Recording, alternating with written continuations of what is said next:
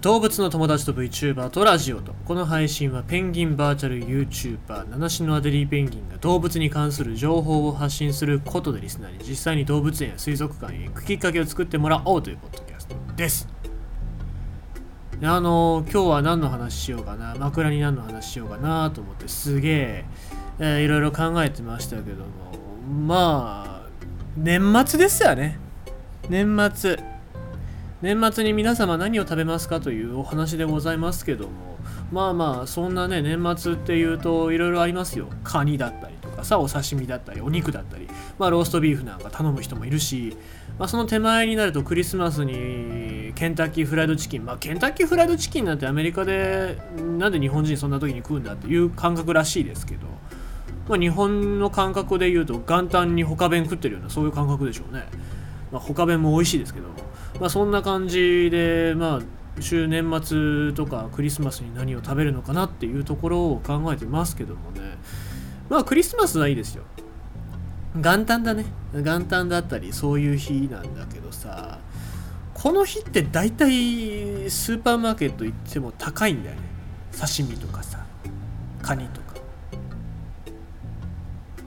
であ値段普通だと思ってマグロの刺身見たらもうペラペラで向こうの人の顔が見えちゃったりするぐらいのそういうものしかなかったりとかさ。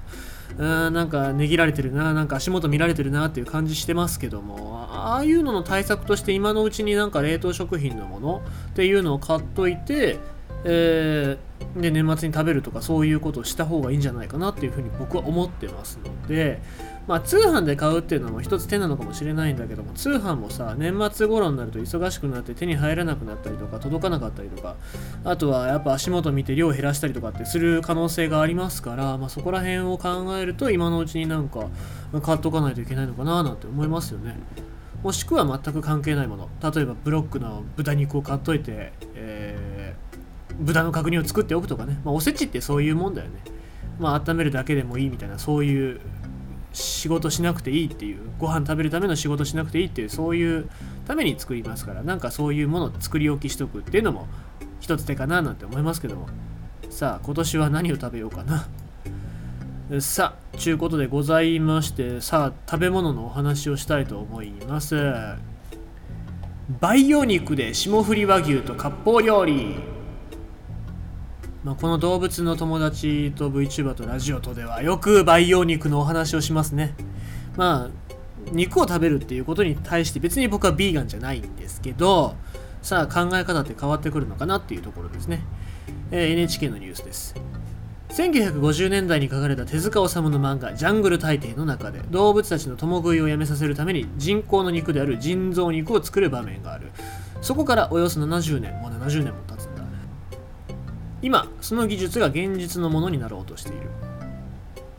培養肉の先に話をしておきますとまあ今代替肉としましては、えー、と代替肉と、えーまあ、代替肉と培養肉って2通りあって代替肉っていうのは大豆を使ったりとかお肉の代わりのもの、まあ、精進料理みたいな感じですよね、えーにするのとあと培養肉っていうのは実際に、えー、と繊維だったりそういうものを培養して肉を作るっていうそういうところですね。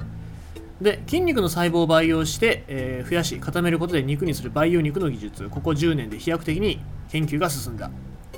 きっかけは2013年のオランダの研究チームが発表したハンバーガーだった。パテに細胞を培養して作られた牛肉が使われていた。ただし作るに作るのにかかった値段は総額が3000万円以上。大量生産は難しいものの培養肉が料理として使えることを示して世界を驚かせた。で、えまあ、前にも話しましたけどもこの研究っていうのはイスラエルが今進んでおりまして鶏肉の培養肉を大量に作る工場っていうのが6月にできて、えこの細胞を培養するためのタンクを7基備えて1日に最大 500kg の培養肉の製造が可能になったということでハンバーガーのパテ1枚にあたる 100g の原価を3.9ドル。まあ、日本円にしますと450円ほどまでに下げることができた。ということでまだね国内での販売の許可が下りてないっていうことなので食べれるのは従業員だけ。でルール作りが進められているアメリカでの販売を目指してるっていうことなんですけどもその先を言ってるのが、えーシンガポール。でこれシンガポールはもうすでに政府が鶏肉の培養肉の販売を世界で初めて認可しておりましてアメリカの食品企業がホテルのレストランで培養肉を使った料理を提供してる。で価格が1皿およそ2000円。うーんまあ高いと思うかもしれないけどもシンガポール自体物価が高いですからね、えーこれぐらいなんだろうなと思いますけども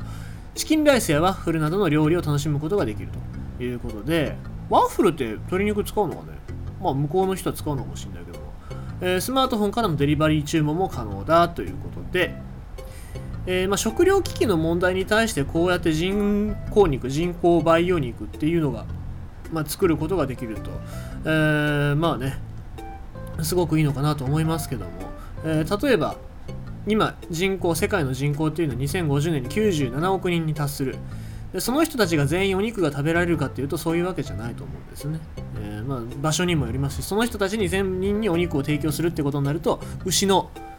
えー飼育場所っていうのが必要になるしその飼育場所の確保のためにいろいろな森林が切り開かれたりとかあとはメタンガスだったりそういうものが増えたりとかして、え環境に悪影響を与えるというところなんですけどもまあえっ、とこうしていくと、まあ、やっぱり培養肉っていうのだったりとか代替肉の需要っていうのは高まってくるんじゃないかなということで日本国内でも培養肉の研究を国が後押ししてるっていうことなんですけどもなんか成功しなさそうな気がしますよね。だって和牛だったりとかさそういう産業っていうのがあるからこういう産業を生かすためにもそういうなんだろう研究っていうのはなんか反比例するんじゃないかなと思いますけどもここで和牛の培養肉を目指すっていう研究をしてる場所が、えー大学があるっていうことでこれも大阪大学の、えー研究チーム、えー松崎教授っていう方が、えー和牛と同じ構造を持つ培養肉を作ることに成功したということだったんですけどもまあまだね全然本当に小指ぐらいの大きさの培養肉なので、まあ、焼いて食べるにはちょっと小さすぎるんじゃないかなっていう感じなんですけどもこれどうやって作るかっていうと 3D フードプリンターで、え作ることができるようになるっていうふうに書いておりましてこれが一般家庭に普及すれば例えばお母さんは胃がもたれてるから今日は脂肪を少なくしようとか高校生の長男はサーロインなどでと気分によって作る肉を調節できると期待されているというところですけどもまあみんながどういう感覚でこれを食べるかなっていうところは気になりますけどね。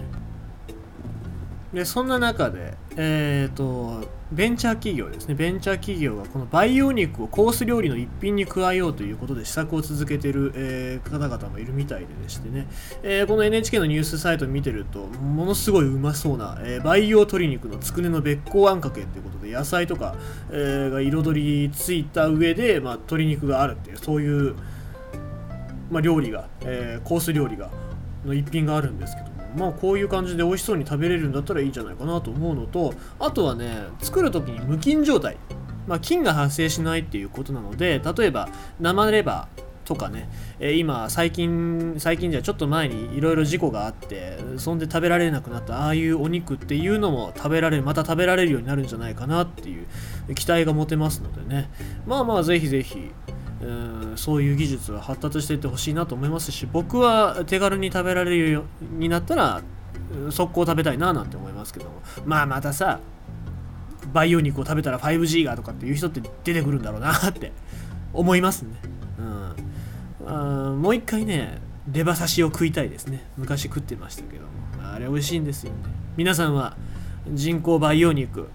食べたいですか？どうですか？まあそんな感じでございます。ということでございまして今日のニュースは培養肉で霜降り和牛と割烹料理ということでございました。